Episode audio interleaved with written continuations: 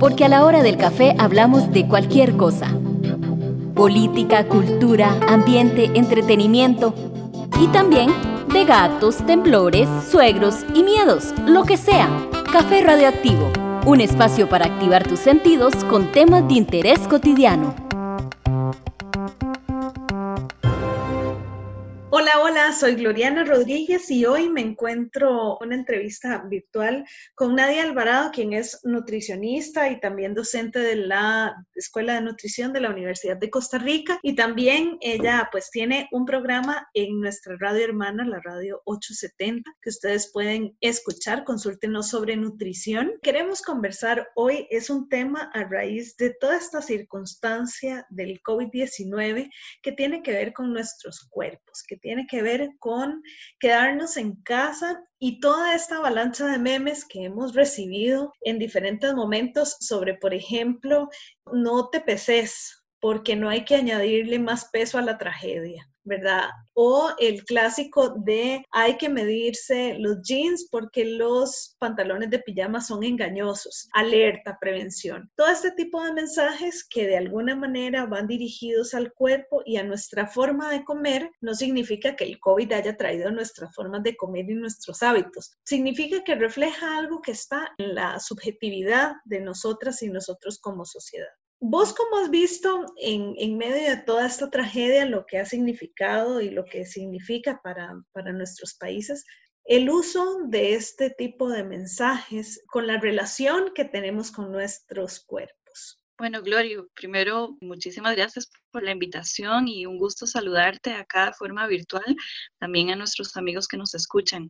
En esto que mencionas de qué es lo que refleja, pues para mí refleja una forma de canalizar todo esto que vivimos, ¿verdad? Porque realmente una pandemia, obviamente que nada, no estaba en los planes de absolutamente ninguna persona, una pequeña válvula de escape de sacar estas ansiedades y miedos que nos rodean. Entonces, pues sí, hacer mofa, hacer burla de algo cotidiano como es el peso, como es la alimentación, se siente más manejable, se siente como, ah, un rato, ¿verdad?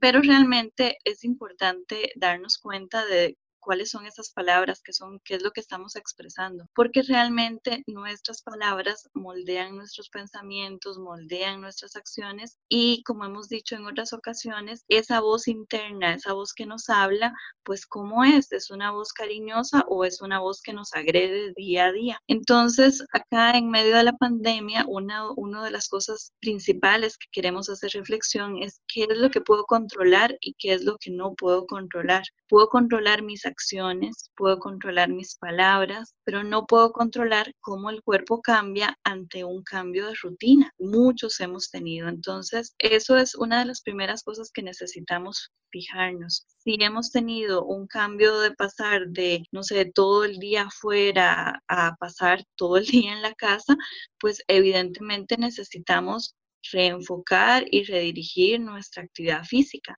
Y una de las cosas interesantes es que mucha gente dice, bueno, yo no estoy haciendo ejercicio en este momento. Si quiero hacer ejercicio y si mi cuerpo quiere hacer ejercicio, pues genial, hágalo. Pero si un día lo único que quiero estar es acostada y durmiendo, también hágalo. O sea, escuchemos al cuerpo de una forma consciente y veamos qué es lo que sucede, o sea, realmente con esa conciencia plena, escucharnos y darnos esos espacios es lo que nos va a permitir tener salud en este momento. Y eso es muy importante lo que están mencionando y quiero retomar esos dos puntos. Uno es escuchar al cuerpo y el otro es darnos cuenta que al cambiar de rutina va a cambiar nuestro cuerpo, pero hay muchísimo temor de este cambio. ¿Por qué le añadimos tanto peso al peso del cuerpo, básicamente? Bueno, Gloria, esa es la pregunta del, del, millón. O sea, yo creo que va más allá de, del simplemente el que ya no me queda un pantalón, sino de pues lo simbólico que el cuerpo representa, desde éxito, felicidad, compararme con otras personas y sentir que lo hago mejor que otros, ¿verdad? Hasta, bueno, todas las miradas externas que me dan satisfacción, ¿verdad?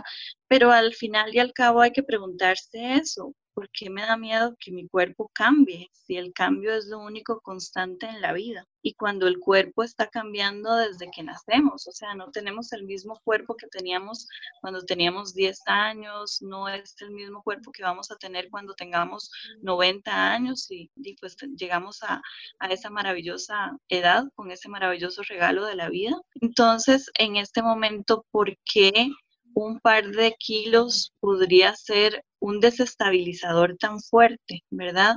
Y creo que eso es algo que hay que plantearse, ¿verdad? ¿Qué me han dicho y qué me he creído de otras personas cuando realmente la única definición que debería importar es la propia. Las opiniones de otras personas es justamente eso, opiniones, pero la definición es la personal.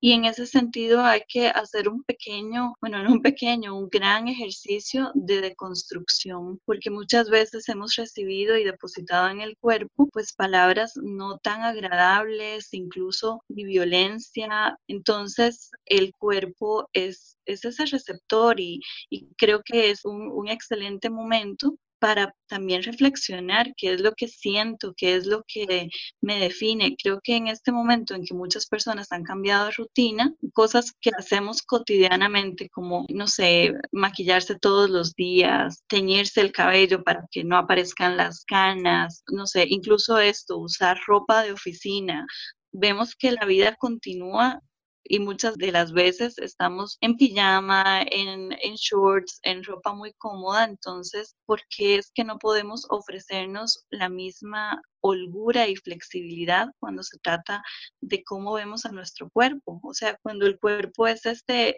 espacio increíble, espacio y territorio que nos permite vivir, movernos, respirar, caminar, pelear contra enfermedades, entonces, ¿por qué no, no tratarlo bien? ¿Verdad? Es, algo que hay que reflexionar.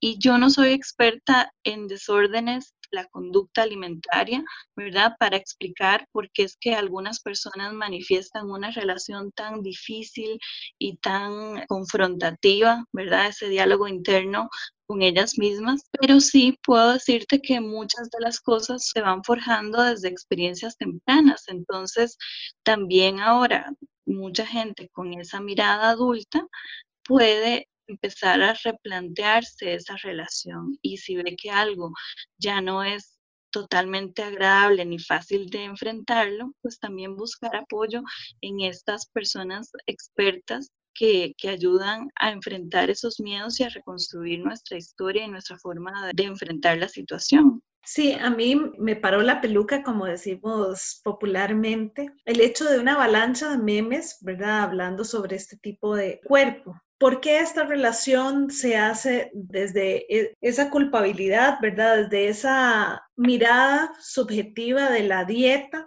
¿verdad? Y del control de lo que yo tengo que estar comiendo, del control de las calorías que yo tengo que estar comiendo y no, por ejemplo, de dónde viene la yuca que me estoy comiendo o el arroz, ¿verdad? De un productor nacional, es orgánico, eso parece que no importa, digamos, en estos, obviamente en los memes ni en las informaciones que vemos con respecto a este tipo de cosas. Bueno, y una cosa importante ahí es ver el patrón, porque realmente en nutrición hablamos a veces de dos tipos de alimentación, de dos tipos de pensamiento en relación con la alimentación. Uno es la alimentación consciente, donde la alimentación es mi aliada, es mi derecho como ser humano, es parte de la cotidianidad, del placer, de la cultura, etc.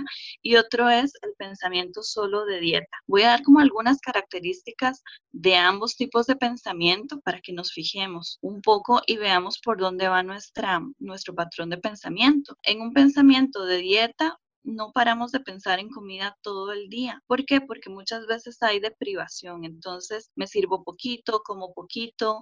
Entonces paso con hambre y sigo pensando en alimentación. El alimento se vuelve como una obsesión. Después también hay esa otra paradoja que es que ignora el hambre o cuando estoy totalmente lleno. ¿Por qué? Porque si estoy en ese extremo de que en la mañana me sirvo un poquito, por supuesto en algún momento del día voy a llegar y quiero comerme absolutamente todo. Entonces es esa relación de no, no puedo comer ahorita, tiene que esperarse hasta tal hora, no sé. Después también a los alimentos se les clasifica como buenos o malos. Ningún alimento es bueno o malo, los alimentos son solo eso. Depende de la cantidad, depende de la calidad, de con qué lo acompañemos, que podemos mejorar o, o no la calidad nutricional, pero por sí solo un alimento no, no va a ser malo o bueno también cuando se eliminan grupos enteros de alimentos, ¿verdad? Y esto, por ejemplo, el azúcar o, por ejemplo, los carbohidratos o, qué sé yo, no voy a comer grasas, ¿verdad? Realmente necesitamos de todo un poco para que nuestro cuerpo tenga variedad, tenga muchos nutrientes. Y también cuando eliminamos, ¿verdad? Esa flexibilidad de, mira,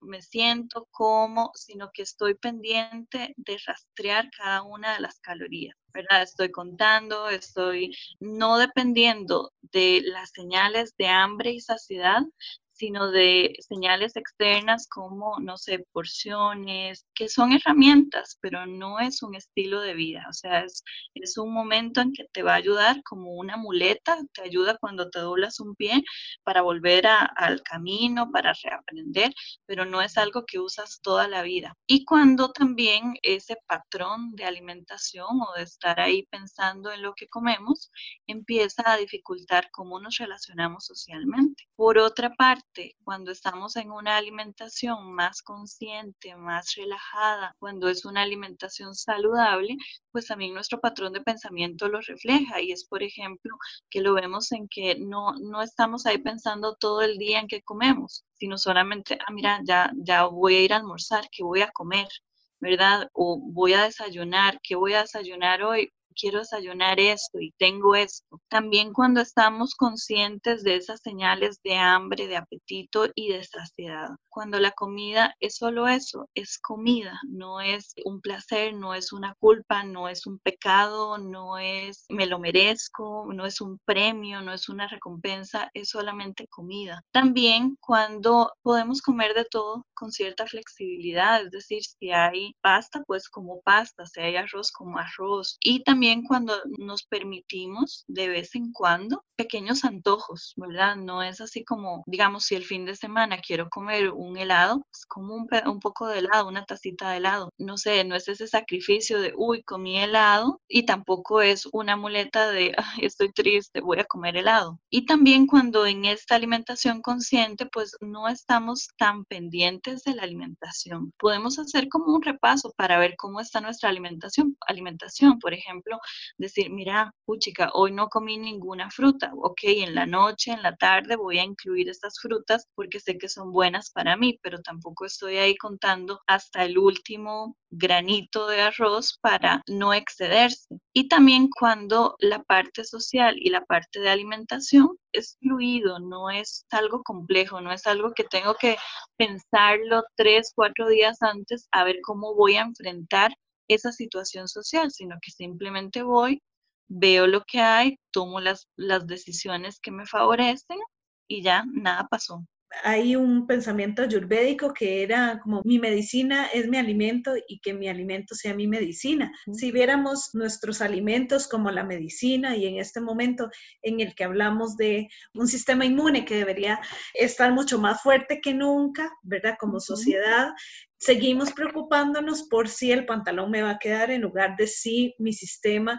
tiene, no sé, los requerimientos de potasio, sodio, ¿verdad? Si todo lo que yo necesito, vitaminas, minerales, están en las cantidades que deben estar. Y es ahí, ¿verdad? Yo creo que las claves que nos has dado, en donde son eso, ¿verdad? Son una clave y yo espero que este material le pueda servir a, a las personas para valorar en dónde están y qué consideraciones pueden tener. Cuando hablábamos en el primer espacio, que vos decías, bueno, es importante escuchar al cuerpo. ¿Cómo escuchar al cuerpo? ¿Cuáles serían como algunas recomendaciones finales que vos nos podrías dar para escuchar a ese cuerpo? Tal vez relacionándolo con algo un poco más concreto. Cuando pasamos todo el día sentada en un asiento, de repente es como, ah, me duele todo.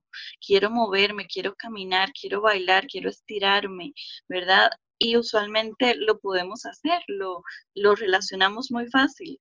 Vean a, los, a las personas más jóvenes, niños y niñas, es como, mamá, estoy aburrida, quiero salir a jugar y simplemente van, saltan, corren, se trepan a un árbol. ¿Por qué no podemos hacerlo con la alimentación? Porque con la alimentación muchas veces estamos condicionados a eso, a que no coma, coma ahora, desde muy niños nos han enseñado ese, no necesariamente comemos cuando tenemos hambre, sino que a veces incluso comemos cuando nos sentimos tristes o para, deje de llorar, tome, le regalo este popi o venga, maes, deje de llorar, venga y se toma unas cervezas con nosotros. Hay muchas situaciones sociales que no malintencionadas en la gran mayoría de casos, pero realmente que nos han hecho perder esa relación entre escuchar el cuerpo, escuchar las relaciones de hambre y saciedad y simplemente suprimirlas. Es como esta relación de sin dolor no hay ganancia, no pain, no gain, que muchas veces escuchamos en el ejercicio, pero el ejercicio debería ser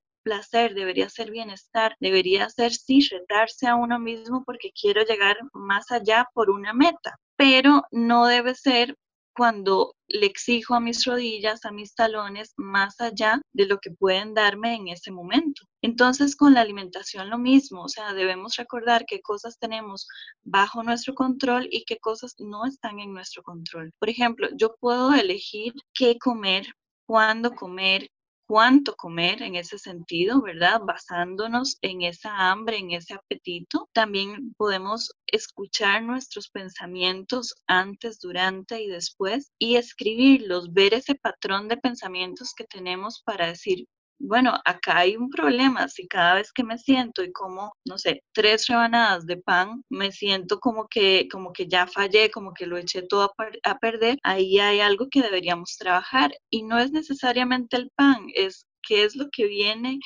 después de comer ese pan. Y también tomar acciones si yo no puedo cambiar, siempre está la posibilidad de pedir ayuda. Y eso creo que es una de las cosas que nos diferencia de seguir enmascarando una situación difícil que nos perjudica a realmente enfrentarlos y poder retomar el control. Y también en ese sentido, pues tener compasión. Creo que muchas personas tienen relaciones difíciles con la comida porque por la historia de vida que cada uno ha tenido o las expresiones, las reacciones, los comportamientos de otras personas cuando comemos. Entonces, aprender a diferenciar qué podemos controlar y qué no podemos controlar es una de las cosas que podemos ir tomando conciencia y alejándome. Por ejemplo, una de las cosas que, siempre recomendamos es hacer una limpia del, del consumo mediático que no nos favorece. Si yo en las redes sociales veo solo anuncios de dieta, veo cuentas de personas que cada día están, no sé, más flacas, más fit, y eso no necesariamente me inspira, sino que me hace sentir mal, pues dejemos de seguirlo, busquemos otras personas que vivan la vida con los valores que queramos, que queremos vivir y que eso pues nos traiga un beneficio, una salud, paz mental y tomar acción. O sea, realmente creo que el, primer paso es eso, es, es darnos cuenta qué hacemos y cómo podemos tomar acción. Y nada más para vincularlo con lo que dijiste anteriormente, claro, o sea, yo creo que en este momento claves para alimentarse saludablemente, muchos ya los conocemos. Alimentación lo menos procesada posible, más cosas muy tradicionales como frutas, como vegetales, como arroz, como frijoles, ensaladas, picadillos, sopas, guisos, mucha agua, ¿verdad? Alimentos que están a nuestro alrededor esas son cosas muy positivas y que definitivamente van a tener un, impacto positivo en, el sistema inmune. Entonces, esa es una parte de la moneda. La otra es justamente esos pensamientos, porque si yo estoy comiendo a la fuerza o, o estoy no escuchando que todavía tengo hambre, sino que hasta aquí, porque ya me estoy comiendo mucho, deberíamos examinar y poder tener otras opiniones expertas que nos ayuden a retomar ese control. Yo quiero agradecerte porque pienso que este programa va a ser de mucha utilidad para muchas personas que tal vez se sienten como perdidas en ese, en ese tema y quieren pues algunas luces, ¿verdad? Em, yo creo que esto viene a ser como mucha luz en el camino de hablarnos con cariño, de escucharnos, de valorar, de validar también lo que está sintiendo nuestro cuerpo en términos de saciedad y en términos de hambre también, pues es muy importante. Un placer, Glory. Muchos saludos a, a todas las personas y nada más como recordar que esta es una situación que nos llama a tener la mayor solidaridad entre todas las personas y el planeta. Es un llamado de atención. Entonces, tratar de, de a pesar del miedo, actuar, hacer acciones conscientes que nos beneficien a todos y pues no tener miedo a pedir ayuda. O sea, definitivamente señales como no sé, desde poca energía, querer dormir todo el día o, estar enojado, es, señal de, de toda esta situación. Entonces, hablarlo, conversarlo, poderle quitar fuerza a ese temor es algo que nos va a ayudar a salir adelante y agradecerte por este espacio. Sí, y a todas y a todos ustedes nos encontramos la próxima semana. Un espacio producido por Radio U desde la Universidad de Costa Rica.